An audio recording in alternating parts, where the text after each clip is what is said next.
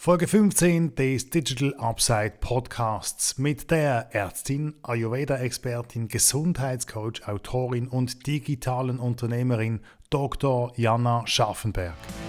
Digital Upside is what you miss. Helping you to jumpstart your business. Digital Upside, there ain't none better. It's time to take it to the next level. Let's go. Digital Upside. Stell dir vor, du könntest strukturiert in die Selbstständigkeit starten. Du könntest deine Ängste thematisieren. Du könntest dich mit Gleichgesinnten austauschen, die am selben Punkt stehen wie du. Und du könntest deinen Wunsch und dein Ziel, selbstständig zu sein, jetzt umsetzen. Aus diesem Grund bin ich dabei, einen Kurs aufzusetzen, welcher angehenden Unternehmerinnen wie dir hilft, erfolgreich in die Selbstständigkeit zu starten. Neben den klassischen Themen geht es auch um deine Energie und innere Arbeit. Deshalb setz dich jetzt unverbindlich auf die Warteliste auf digitalupside.ch-selbstständigkeit oder schreib mir eine E-Mail an info at digitalupside.ch.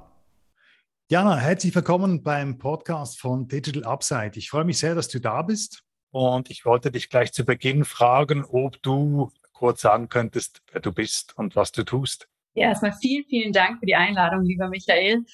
Oh, das sich kurz zu fassen ist aber so schwierig, ne? Das ist so eine kurze Frage, wo man antworten kann.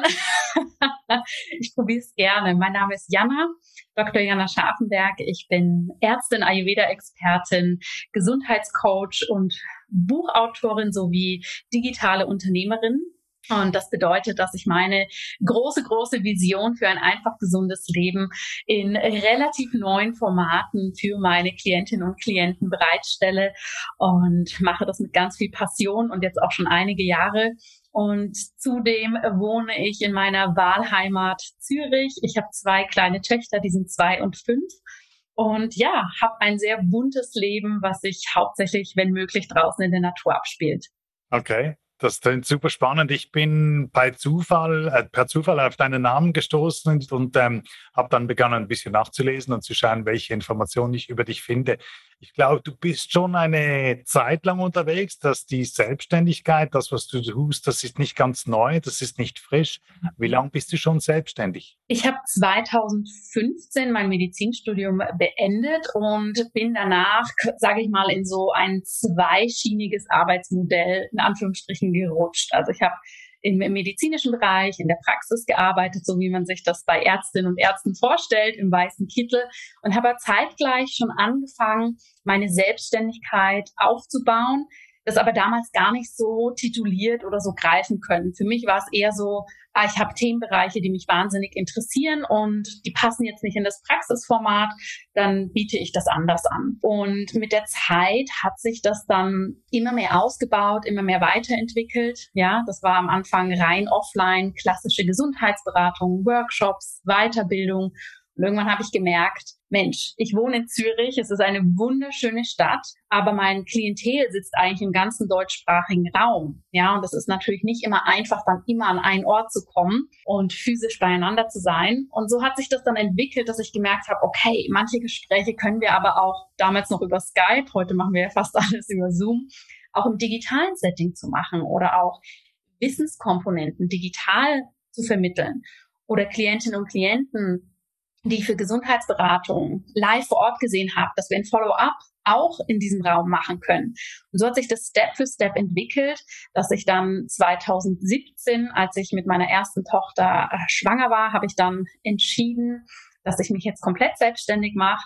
Also quasi positiver Test. Okay, jetzt gehe ich dann auch in die Selbstständigkeit, wo einen natürlich alle für komplett wahnsinnig erklärt haben. Und ja, Ende 2018 habe ich dann eine GmbH gegründet und habe heute letztendlich zwei unterschiedliche Unternehmen, die in dem Bereich laufen. Also ich würde sagen, so richtig seit fünf Jahren und vorher dann in diesen Bereich quasi reingeschnuppert. Okay.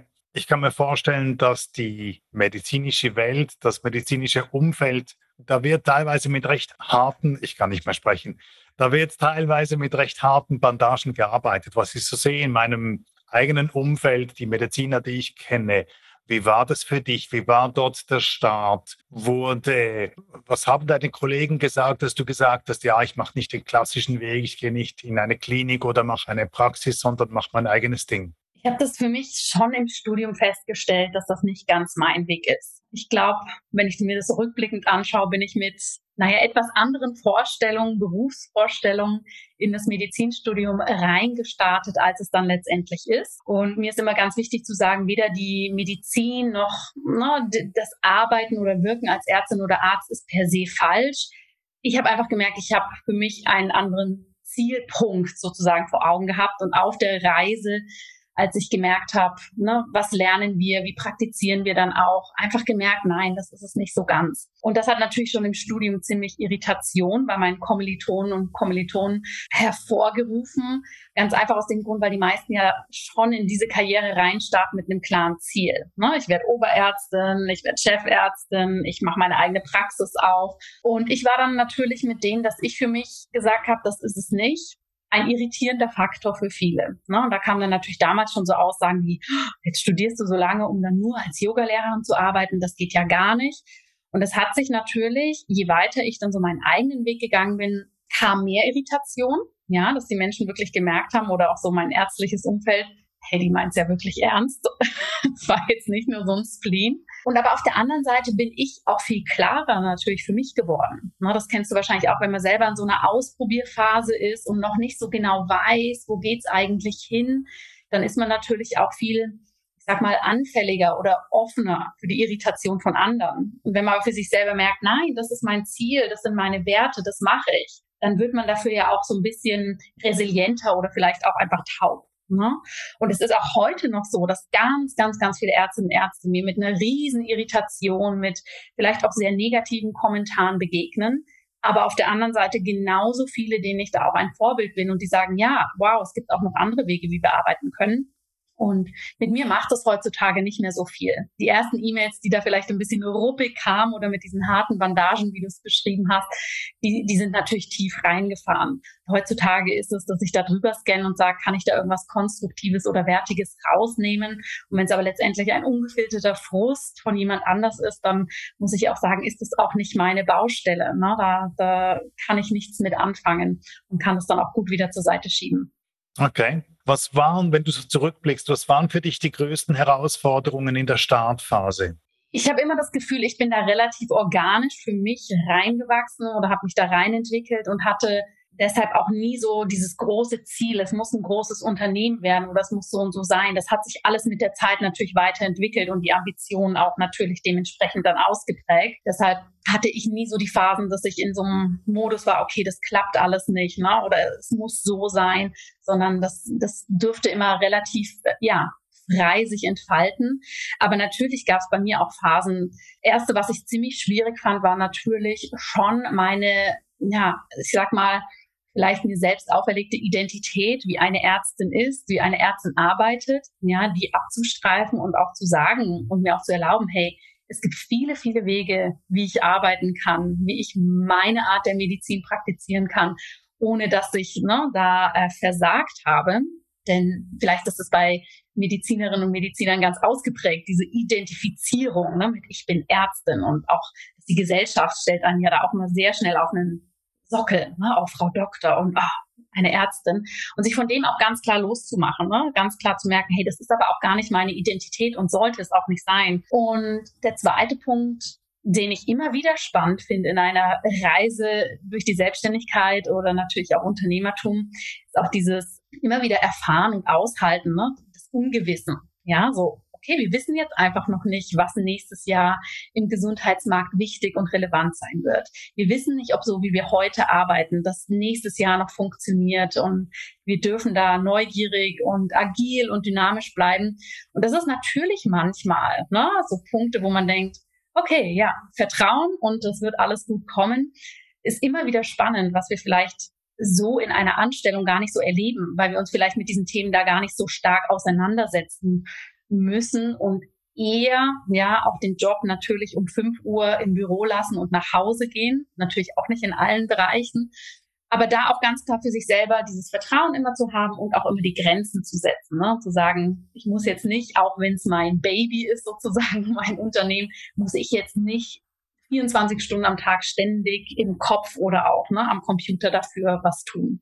Gab es einen Business-Aspekt, der dir gefehlt hat, von dem du dir gewünscht hättest, dass du ihn bereits an Bord hast? Als ich begonnen habe, meinst du? Ja. Ja, also dadurch, dass ich Medizin studiert habe und ganz, ganz viele spannende Themen gelernt habe, aber kein einziges dieser Themen relevant ist, wie baue ich ein Business auf, wie gründe ich ein Startup, wie baue ich ein Unternehmen auf, wie gehe ich mit Finanzen um und, und, und, hat mir natürlich am Anfang eigentlich alles gefehlt. Ich habe das aber einfach gar nicht gewusst, dass mir das alles fehlt. Was vielleicht auch nicht schlecht ist. Das heißt, ich habe einfach sehr schnell gemerkt, okay, ne, hier sind einfach blinde Flecken für mich. Das, das darf ich lernen von Teamaufbau über finanzielle Struktur, über Businessplanung und so weiter und so fort.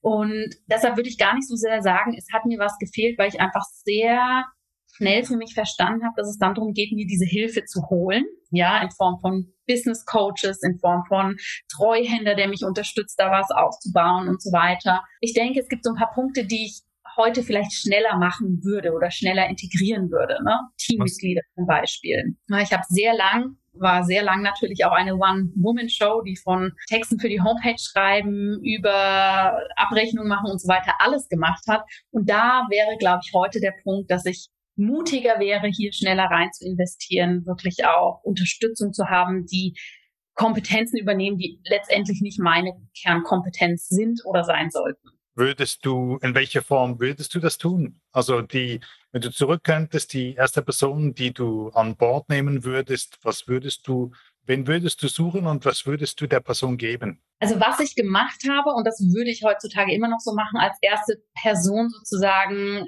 ins erweiterte Team letztendlich einen Mentor, Mentorin, Business Coach zu holen, die tatsächlich ne, mit einem da drauf gucken kann.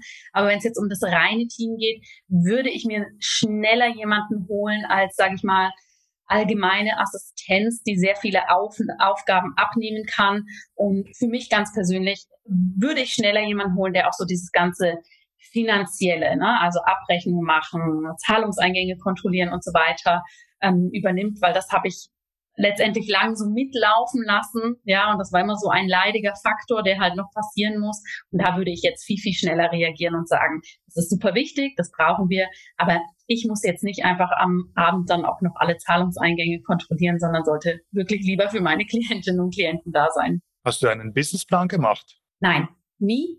Und ich habe auch jetzt immer, wenn ich mich so in die, sage ich mal, Weiterentwicklung gehe, da in die Gedanken reingehe, bringe ich das nicht in Form eines Planes und habe es damals auch nicht gemacht. Bin da ehrlich gesagt auch nicht so ein großer Fan von, weil das sehe ich auch häufig bei meinen Kundinnen und Kunden, wir uns dann oftmals zu sehr verkopfen, ne? zu sehr monatelang, wochenlang mit einem Businessplan auseinandersetzen, Dinge bis ins kleinste Detail planen, die dann vielleicht gar nicht relevant sind. Ich empfinde es spannender, sich Ziele zu setzen und ganz klar zu schauen, wie kann ich den Weg zu diesen Zielen gestalten, als zu sagen, okay, das ist der Plan und der muss bis ins Letzte eingehalten werden. Ich meine, der Businessplan, vom Businessplan spricht man ja meistens in der Anfangsphase. Und ja. eigentlich einen Plan, in deinem Fall vielleicht einen Zielplan, wirst du ja immer haben, weil du wirst ja wissen, wohin du dich entwickeln willst. Nennst du das, wie, wie sagst du dann dem? Absolut. Also ne, wenn du Businessplan äh, aus dieser Perspektive betrachtest, finde ich das natürlich wiederum was Wichtiges.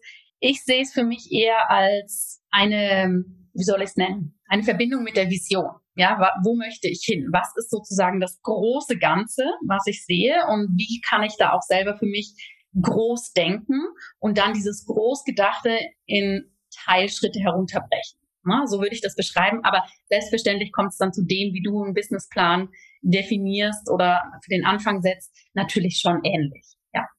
Beim Mentor möchte ich noch einhaken. Es gibt Personen, die sagen, man braucht einen Mentor und ein Mentor muss man bezahlen, weil das soll nicht irgendwie ein guter Freund sein, der es halt einfach gut meint, sondern jemand, der einen wirklich challenge, der einen wirklich herausfordert. Und das Mentoring ich glaube, da gibt es wie zwei verschiedene Lager. Die einen sagen, das soll über eine definierte Zeit ablaufen und dann, dann ist es zu Ende. Dann kommt entweder was Neues oder was anderes, aber das sollte nicht hm, über zwei Jahre laufen. Wie bist du da unterwegs? Was, was sind deine Erfahrungen in dieser mhm. Beziehung? Das ist ein guter Punkt, dass du es ansprichst, weil für mich gibt es hier kein Entweder-Oder, sondern es ist immer, was brauche ich individuell.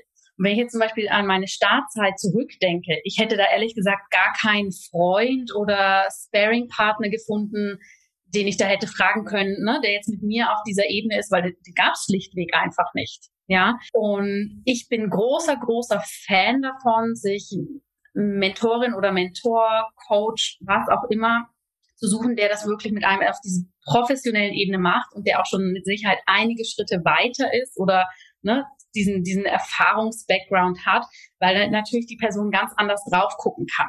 Ja, und das finde ich enorm wichtig. Und wie lang diese Begleitung ist, glaube ich, immer sehr situativ. Also ich habe mit Mentorinnen und Mentoren gearbeitet, die vielleicht ein Jahr mit mir gearbeitet haben. An einer anderen Stelle hat es vielleicht mal gereicht, wenn wir uns ein paar Stunden zusammengesetzt haben, um genau an einer Schraube zu drehen. Und natürlich habe ich heute auch ein, ein Netz um mich rum an ähm, Unternehmerinnen, die auf einer ähnlichen Ebene sind wie ich, wo wir das mehr ne, wirklich auf so einer Sparing-Partner-Ebene machen, ohne dass da jetzt ein monetärer Austausch fließt oder auch in Form von Masterminds. Und ich glaube, am Ende des Tages ist es für uns wichtig, dass wir das mehr als Netz sehen. Ja, wie können wir uns ein Netz aufbauen an smarten Köpfen. Ich bin aber wirklich ein Fan davon, sich jemand professionell ins Boot zu holen, weil wir einfach ein ganz anderes Commitment haben weil gerade in den Anfangsphasen oder gerade dann, wenn es vielleicht auch mal ne, so ein bisschen harzig wird, wir jemanden haben, der wirklich da ganz, ja, ich sag mal, emotionsbefreit mit dir neutral hingucken kann und sagen kann, diese Schritte braucht. Und das ist natürlich manchmal auf der freundschaftlichen Ebene schwierig. Ne? Auf einer freundschaftlichen Ebene würde ich schneller mal sagen, Michael, das geht allen so, das ist doch jetzt nicht so wild und na, dann ist das halt jetzt mal nicht so, wohingegen eine Mentorin oder Mentorin sagen wird, okay, na, jetzt, jetzt heißt wir gehen da zusammen durch und wir werden das schaffen. Und das halte ich einfach für ganz wichtig. Was denkst du, was sind die Erfolgsfaktoren, die dir damals zum Erfolg verholfen haben, die dich dahin geführt haben, wo du heute stehst? Also Punkt Nummer eins ist sicher eben Hilfe holen, ja, Hilfe selbstbewusst sich ins Team holen, wie mit besagten Mentorinnen, Mentoren. Punkt Nummer zwei für mich sicher einfach nicht zu viel in dem Sinne nachdenken. Was ich damit meine, ist nicht ne, in, in alle Szenarien reingehen, was könnte schieflaufen oder in dem Sinne ja, sich da selber blockieren. Ne? Wenn mir jemand vor fünf Jahren gesagt hätte, hey, du arbeitest dann so und so und hast dann zwei Unternehmen und ne, das läuft so, hätte ich vor fünf Jahren wahrscheinlich gesagt, das ist mir echt eine Nummer zu groß, wie soll ich denn da überhaupt hinkommen? Ja, hätte mich da wahrscheinlich so vom Kopf sehr, sehr stark blockiert. Deshalb nicht zu fest in alles reindenken, sondern eher ins Tun kommen. Und ich glaube, was extrem wichtig ist, was wir vielleicht in dieser schnellen digitalen Welt manchmal gar nicht sehen bei Unternehmerinnen und Unternehmen, dass es am Ende des Tages auch schlichtweg einfach Arbeit ist. Ja, dass dieser Erfolg über Nacht in dem Sinne nicht existiert, sondern wir Disziplin brauchen und Disziplin meine ich durchaus positiv. Ja, Disziplin, jeden Tag wieder aufzustehen, daran zu arbeiten, jeden Tag, auch wenn es mal nicht so lustig ist oder Phasen kommen, die jetzt vielleicht auch ne, eher ähm, ja, Momente mit sich bringen, die wir nicht so gerne haben, da durchzugehen, weiterzumachen und unerschütterlich immer wieder an sich zu glauben. Das halte ich für ganz, ganz wichtig. Und natürlich auf der anderen Seite aus meiner Branche heraus und auch aus dem, was ich in, in diese Welt bringen möchte, dass wir nicht vergessen, dass wir dabei trotzdem auch gesund bleiben. Ne, dass es uns nichts bringt, ein Jahr wirklich immer über unser Limit zu gehen und dann in einem Burnout völlig erschöpft zu landen, sondern dass es auch okay ist, zwar mit Disziplin, mit Fokus daran zu gehen, aber trotzdem Spaß dabei zu haben und auch auf sich selber zu achten, dass man sich trotzdem viel bewegt, gesund ernährt und natürlich auch die mentale Gesundheit immer im Auge hat. Damit hast du gerade ähm, sehr viel gesagt und sehr viel von dem gesagt, was ich dich als nächstes hätte fragen wollen. wie du dich erholst, wie du dich abgrenzt, wie du zu dir schaust, dass du gesund bleibst. Ja, großes, großes Thema, weil ich glaube, gerade wenn wir in einem Bereich arbeiten, wie ich das tue, ne, wo 90 Prozent digital laufen. Ich könnte ja jederzeit meinen Computer aufklappen oder mich über Social Media Kanäle mit Menschen verbinden oder was tun. Und auch grundsätzlich Unternehmen eine Selbstständigkeit, da, da hört ja die To-Do-Liste nie auf. Ja, das heißt, wir müssen dieses Abgrenzen ganz, ganz klar für uns lernen, weil es kommt einfach keiner und sagt, jetzt ist mal Stopp. Es wird kein Chef kommen, wenn wir unser eigener Chef oder Chefin sind und sagen, jetzt ist fertig, geh nach Hause.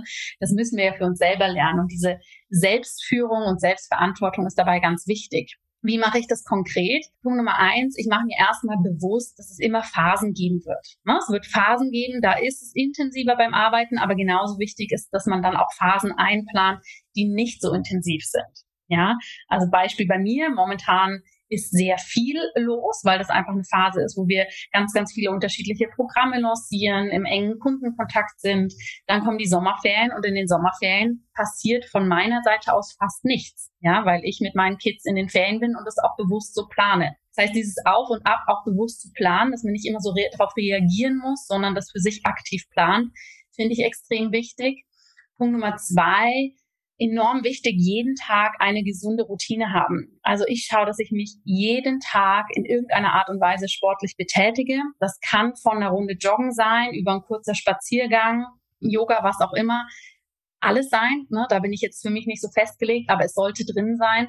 Und ich habe mir einfach angewöhnt, dass das wie ein Termin in meinem Kalender steht, der genauso unumstößlich ist. Ja, dass mein Team, wenn es sieht, ah, da hat Jana eingeplant, sie geht ins Fitnessstudio oder sie geht in die Yogastunde, nur dass da auch keinerlei Diskussion passiert, könntest du nicht doch noch schnell, ja, sondern dass genau wie jeder andere Termin seine Relevanz hat. Das hilft natürlich enorm, weil wir auch dadurch lernen, für uns abzuschalten. Und dann finde ich es ganz, ganz wichtig, dass man Ausgleich hat, ja, dass man wirklich für sich mal hinschaut und sagt, wie ist mein Tag strukturiert, wie ist meine Woche strukturiert, wann bin ich auch wirklich mal nicht am Computer oder ne, gedanklich da drin, wann mache ich einfach was aus Freude in dem Sinne, dass es ein Hobby ist und ohne, ne, dass es jetzt für mein Business sozusagen zuträglich ist, weil das kennen wir alle auch. Ne? Es macht ja auch Spaß daran zu arbeiten und dann vielleicht auch noch zu netzwerken und so.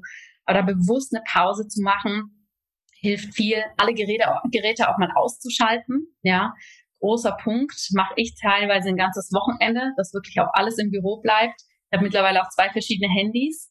Ja, das äh, habe ich gebraucht, weil ich diese Selbstdisziplin nicht aufbringen konnte, am Wochenende dann da nicht auch noch irgendwo reinzugucken. Ja, und was, das ist jetzt aber was ganz Persönliches, was mir total hilft, ist meine Meditationspraxis. Also ich meditiere jeden Tag zweimal, morgens und abends, um wirklich da oben die Festplatte einfach zu reinigen. Und wenn man jetzt zuhört und denkt so, okay, und wann arbeitet sie eigentlich?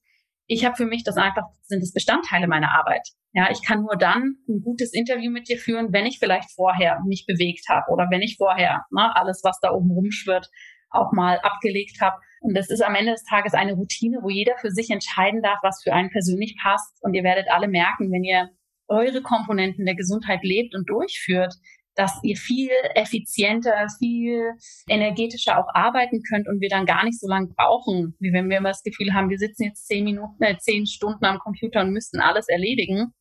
Da kommt am Ende des Tages nämlich viel weniger dabei rum, als wenn wir uns einfach mal Pausen gönnen.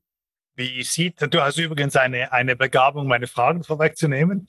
Wie, äh, wie sieht eine Meditation für dich aus? Wie machst du das? Nutzt du eine App, eine Hilfe, Musik? Wie machst du das? Ja, mittlerweile nicht mehr. Ich meditiere schon relativ lange. Ich habe vor mit Sicherheit zehn Jahren meine erste Yogalehrerinnen-Ausbildung gemacht, wo ich das auch kennengelernt habe, äh, Meditation. Und wir können auf ganz vielen Wegen meditieren. Ich habe lang mit angeleiteten Meditationen oder auch Apps meditiert. Mittlerweile gehe ich da wirklich für mich in die Stille, konzentriere mich auf meine Atmung, habe ein Mantra für mich, also ein Wort, ne, was ich mir dann vorstelle, um da wirklich abzutauchen. Aber ich glaube, da kann jeder seinen Weg finden. Es ist genauso, für viele ist auch Joggen eine Art Meditation. Ne? Also alles, wo wir, sagen wir mal, aus diesen stürmischen Wellen unserer Gedanken, ja, wie wir uns das vorstellen können im Meer, da toben die Wellen oben. Immer dann, wenn wir es schaffen, da mal runterzutauchen und in die Stille eigentlich reinzukommen, ist das eine Form der Meditation.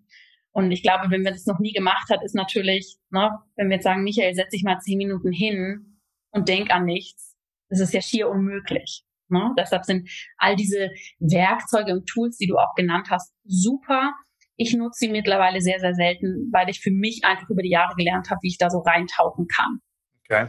Etwas, was ich dich noch gerne fragen wollte, das so nicht vorbereitet war wenn du selbstständig bist und viel digital unterwegs bist, dann musst du verkaufen. Nicht im Sinne eines Staubsaugerverkäufers, aber die Welt muss wissen, dass es sich gibt und die Welt muss wissen, was du tust. Ja. Wie verkaufst du? Was ratest du Neustartern, wie sie sich verkaufen sollen? ich glaube, als allererstes Abstand tatsächlich davon nehmen, von dem Satz, ich muss mich verkaufen, ne, weil das ist, glaube ich, das, wo ganz viele so diesen Stressmoment bekommen. Ich werde der Staubsaugerverkäufer, der klingelt und schon im Wohnzimmer sitzt und oh Gott, dann habe ich fünf neue Geräte, die ich eigentlich gar nicht wollte, ne? weil das erzeugt ja immer so diesen negativen Beigeschmack quasi bei dem Wort verkaufen, sondern was ich ganz wichtig finde, gerade für Starter, Punkt Nummer eins, was macht man wirklich super gerne? Ja, also in welchem Bereich ist man wirklich für sich gerne unterwegs? Und Punkt Nummer zwei, den viele dann vergessen, was brauchen meine Kundinnen und Kunden auch wirklich? Ne? Oder meine potenziellen Kundinnen und Kunden? Ne? Weil wir gehen dann häufig, ich erlebe das natürlich viel in der Gesundheitsbranche, rein und konzipieren dann zum Beispiel was, wo man sagt, es bringt uns in Balance und ne, wir haben dann eine Resilienz und sind dadurch ähm, gesund. Aber unsere Kundinnen und Kunden sind vielleicht in einem halben Burnout und googeln, was kann ich machen, damit ich besser schlafe oder damit meine Beziehung besser wird. Ne? Oder ähm, dass ich nicht mehr so Migräne habe. Das heißt, wir dürfen wir uns ganz, ganz, ganz, ganz klar verstehen, mit wem wollen wir arbeiten und was braucht die Person. Ja, also das können wir ja, ähm, wer das Buch über Amazon gelesen hat, hm, sieht es da drin ganz schön, dass es immer darum geht, was brauchen unsere Kundinnen und wie können wir ihnen dieses Ergebnis, ja, und auch diese Erfahrung bestmöglichst ermöglichen. Und wenn wir das kombinieren mit dem, was wir gerne machen, dann kommen wir ganz, ganz schnell weg von dem Begriff verkaufen. Also wenn ich in den Modus gehe, dass ich erzähle, was ich anbiete, was es gibt, habe ich nie das Gefühl, ich bin die Staubsaugerverkäuferin, ja, sondern gehe immer ganz klar in den Modus, hey, das sind Lösungsmomente für dich. Das sind Dinge, wie ich dich in deiner Gesundheit unterstützen kann. Lass uns gucken, ob es das Passende für dich ist. Und wenn es das nicht ist, ist es völlig fein. Ne? Da müssen wir von dem alten Begriff des Verkaufens, glaube ich, ziemlich abrücken. Dieses, Michael, ich erzähle dir jetzt tausend Argumente und überschütte dich damit und dann musst du es nehmen, sondern eher, lass mal gucken, ob es für dich stimmt. Ne? Und dann wird das Ganze von der Perspektive viel leichter und macht richtig Spaß, finde ich. Super spannend. Ich bin dir sehr, sehr dankbar für dieses Gespräch. Ich fand es ich fand's super interessant, vor allem auch, was du, was du am Schluss über den Verkauf gesagt hast. Bin, ähm, bei der Meditation bin ich immer erstaunt, wie wenig Personen hier meditieren. Ja. Bei Kontakten mit amerikanischen Leuten, wenn ich, den, wenn ich schaue, was die tun, wenn ich denen zuhöre, dann hat man den Eindruck, jeder Erfolgreiche meditiert und darum hat man die Tendenz, die Schlussfolgerung zu, äh, zu machen, dass es direkt verbunden ist. Aber hier treffe ich kaum Personen, die das machen.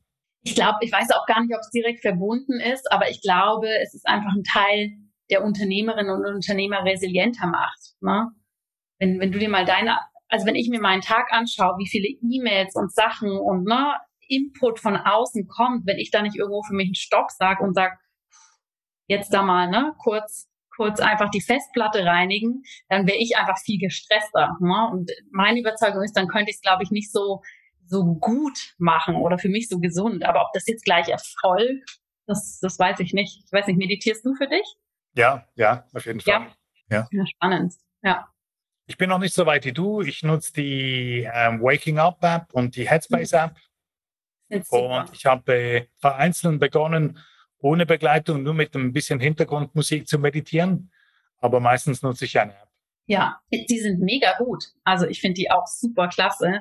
Mhm. Ich finde auch ne, immer wieder, wenn man auch merkt, man ist zu hektisch vielleicht im Kopf, dann kann das ist das so ein guter Fokus für für den Geist. Das hat absolut seine Berechtigung. Also gut, ja. ganz herzlichen Dank.